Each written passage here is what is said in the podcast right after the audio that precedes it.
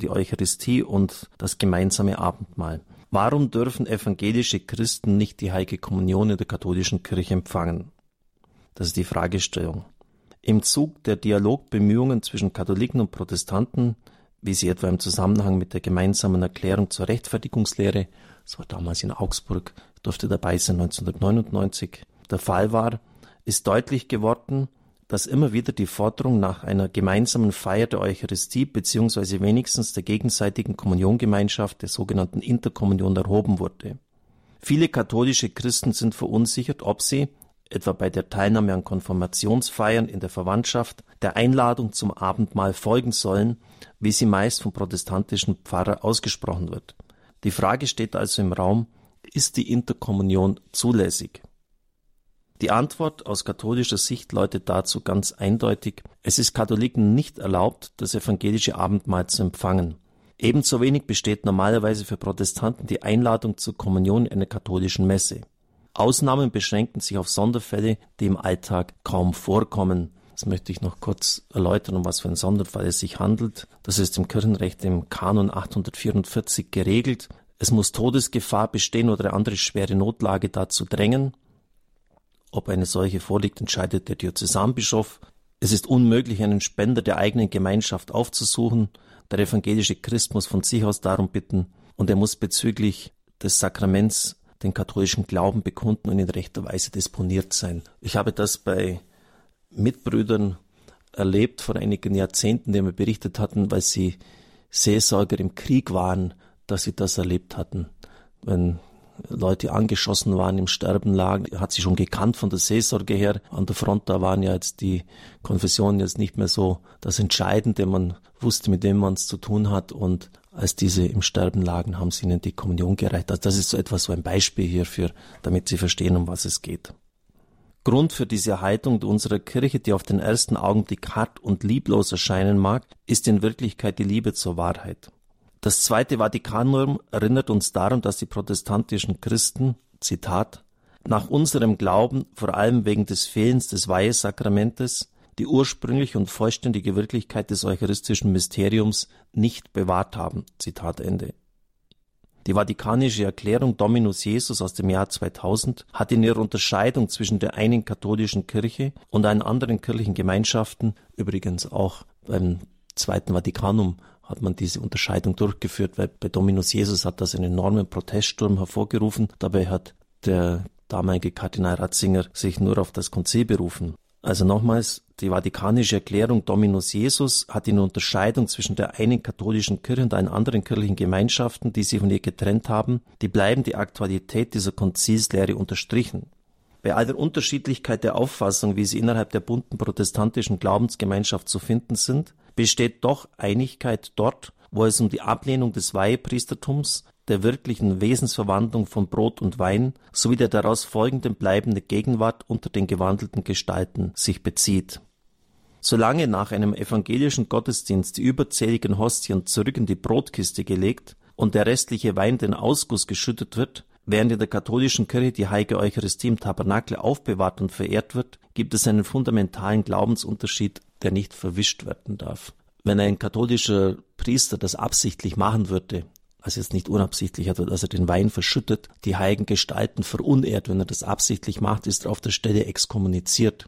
Also es trifft ihn die härteste Kirchenstrafe, die es überhaupt möglich ist, ist ja klar, weil es was Höheres als den Leib Christi und sein Blut kann es nicht geben. Und wenn das absichtlich verunehrt wird, trifft automatisch ihn die härteste Kirchenstrafe, die Exkommunikation. Ich sage das zur Verdeutlichung, damit Sie sehen, welche Unterschiede hier bestehen. Denn offensichtlich ist im evangelischen Verständnis keine bleibende Gegenwart des Herrn unter den Gestalten von Brot und Wein gegeben oder es wird nicht geglaubt und das hängt auch mit dem Fehlen des Weihepriestertums zusammen da dürfte man schon, ich sage das jetzt ganz nüchtern und ohne irgendwelche Polemik, die Kirchengeschichte gegen sich haben.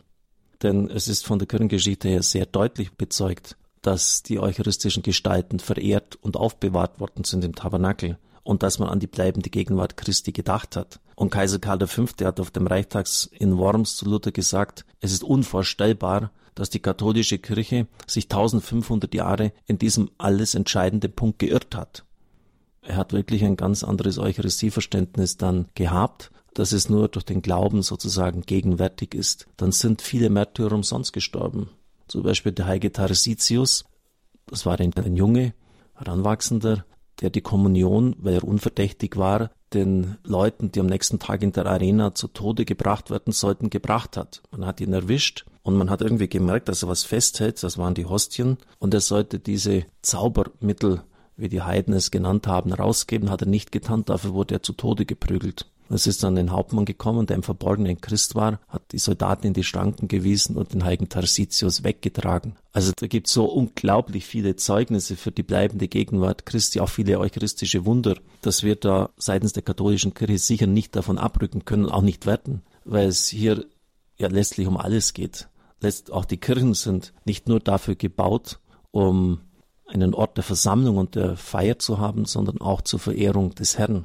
Deshalb etwa auch bei uns das ewige Licht, das in jeder katholischen Kirche brennt, um auf die Gegenwart Christi im Tabernakel hinzuweisen. Deshalb auch die Kniebeuge und nicht nur irgendeine Verneigung oder ein Knicks, wenn wir in die Kirche gehen, weil wir glauben, dass Gottes Sohn hier gegenwärtig ist und dass er seine Verheißung, Matthäus 28, 20, ich werde alle Tage bei euch sein, in dieser Weise auch eingelöst hat, auch in der eucharistischen Gegenwart bei euch sein. Also Sie merken, dass da einfach Unterschiede da sind, und die kann man nicht einfach wegwischen. Und vor allem darf man sie auch unter gar keinen Umständen irgendwie auf einer Ebene der Höflichkeit verhandeln. Ja, wir sind so nett, wir sind so offen, wir lassen alle zu. Sorry, da geht es nicht um eine Empfindlichkeit oder Betreffbarkeit oder eine Gastfreundschaft oder Nettigkeit, sondern es geht einfach um Fakten. Und ich kann nicht einfach etwas, was existenziell wichtig war für die katholische Kirche über eineinhalb Jahrtausende abschaffen und dann so tun, als ob nichts passiert wäre. Das ist natürlich die große Tragik und ich weiß auch nicht, wie das zusammengehen soll mit den Konfessionen. Aber da braucht sicher noch viel Gebet und Heiligen Geist, um das wieder voranzubringen. Und deshalb, weil es auch keine Kirchengemeinschaft gibt, kann es auch keine eucharistische Gemeinschaft geben. Im Hochgebet heißt es immer zusammen mit unserem Papst Franziskus. Das wird kein waschecht Protestant unterschreiben, die Sicht des Papstes, wie wir sie haben. Die Fürsprache der Gottesmutter Maria, dann der Engel und der Heiligen, wird er auch nicht unterschreiben und vieles andere mehr. Das heißt, die Eucharistie und der Empfang des lebendigen Christus ist eingebettet in einen Glaubenskosmos, in ein Gesamt des Glaubens. Oder dass wir für Verstorbene beten, um einen weiteren Punkt zu nennen. Fegfeuer gibt es in diesem Sinn nicht in evangelischer Sicht. Ich formuliere jetzt allgemein, es mag einzelne Richtungen geben, die es vielleicht anders sehen, aber im Allgemeinen nicht. Und wenn ich diesen Glaubenskosmos nicht habe, kann ich nicht das, was am obersten steht, was die Aufgipfelung von all dem ist, die Eucharistie einfach nehmen, den Leib des Herrn und sagen, so jetzt hätte ich das bitte weil Eucharistie auch Kirche aufbaut. Und wenn das ein komplett anderes auch Kirchenverständnis ist, dann trägt es eben nicht zur Einheit der Kirche bei, wenn ich jetzt die Interkommunion praktiziere, um die Einheit herbeizuführen, herbeizuzwingen. Denn, so Ulrich Filler, die Eucharistie ist Sakrament der Einheit und sie ist es nur dann, wenn sie in Gemeinschaft mit den rechtmäßigen Hirten der Kirche gefeiert wird. Ich weiß, dass wir viele evangelische Zuhörer haben wenn Unterschiede sind, dann lege ich Wert darauf, dass sie in aller Ruhe, ohne Polemik und in Sachlichkeit dargelegt werden. Das war so ein Beispiel. Da kann dann jeder sich selber seine Meinung machen und auch die entsprechenden Unterlagen nachlesen. Sie war ja immer wieder auch die Beobachtung etwa bei Kardinal John Henry Newman, als er noch Protestant war und sich dann mit der Kirchengeschichte auseinandergesetzt hat, gerade auch mit der Vätertheologie, äh, dass er sich dann beklagt hat, die Väter ziehen mich immer nach Rom. Also zum, zum Glauben der römisch-katholischen Kirche. Und deshalb ist für uns auch wichtig die Tradition. Nicht als Schnörksel und nur verkorkstes altes Zeug, sondern Tradition verstanden als lebendige Überlieferung, Tradition verstanden als das, was die Kirche immer schon gelebt hat und verstanden hat. Es ist einfach wichtig, wie in den ersten Zeiten die Eucharistie aufgefasst worden ist, weil vom Wort der Schrift her können sie verschiedene Interpretationen haben. Da steht nichts drin, dass man anbeten soll, dass die eucharistische Gegenwart darüber hinaus bleibt, also über die Feier hinaus. Da steht nichts drin, konkret jetzt auch von Frauenpriestertum oder so. Man muss schauen, wie hat man es von allem Anfang an verstanden. Weil das Wort der Schrift allein gibt das sozusagen nicht her, sondern diese lebendige Tradition.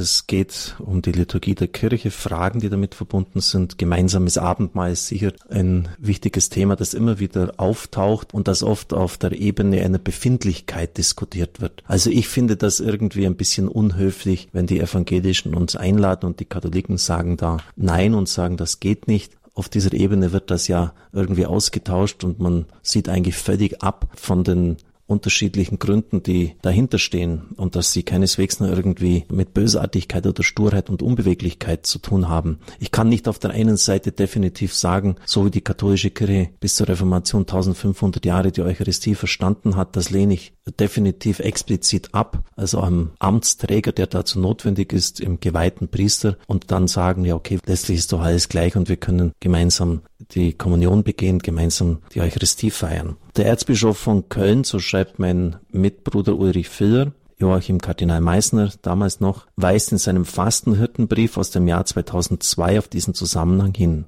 Zitat. Ich habe mir sagen lassen, dass in der altlutherischen Gemeinde von Berlin am Eingang eine Tafel hängt mit dem Hinweis, jeder, der am Gottesdienst teilnimmt und etwa das Abendmahl empfängt, soll bedenken, dass er dann bleibend zur Gemeinde gehört mit allen Pflichten und Rechten. Zitat Ende. Hier lebt noch das katholische Eucharistieverständnis am ehesten fort. Das heißt, die Eucharistie ist zur Auferbauung des Leibes Christi da und ist verbunden auch mit der Zugehörigkeit zu einer gewissen Glaubensgemeinschaft. Und wenn diese nicht gegeben ist, macht es auch keinen Sinn, die Kommunion zu empfangen. Ulrich Filler weiter, gerade wenn wir die Spaltung der Christenheit als schmerzlich erfahren und ihre Überwindung ersehnen, dürfen wir nicht eine Einheit ohne Wahrheit herbeizwingen wollen. Interkommunion ist ein zu ernstes Thema, als dass es zur bloßen Demonstration gegenseitiger menschlicher Sympathie oder zur Förderung ökumenischer Harmoniegefühle benutzt werden dürfte. Das wäre Selbstbetrug und Herabsetzung dieses Sakraments. Es gibt keine gute Ökumene nach dem Motto, er zitiert dann Erzbischof Düber, wir glauben doch alle nur so wenig, dann können wir wenigstens das gemeinsam tun. Also eine Ökumene auf kleinstmöglichem Nenner ähm, sowieso heute schon vieles relativiert und wenn wir diese Relativierungen auf beiden Seiten zusammentun, dann finden wir doch einen gemeinsamen Nenner. Wenn Gott in seiner Macht eines Tages die Einheit zwischen Katholiken und den anderen getrennten Christen wiederherstellen will, wird die Gemeinschaft des Altares als Frucht der Versöhnung am Ende stehen. Bis dahin müssen alle Christen das Kreuz der Spaltung gerade auch im Blick auf die Eucharistie ertragen.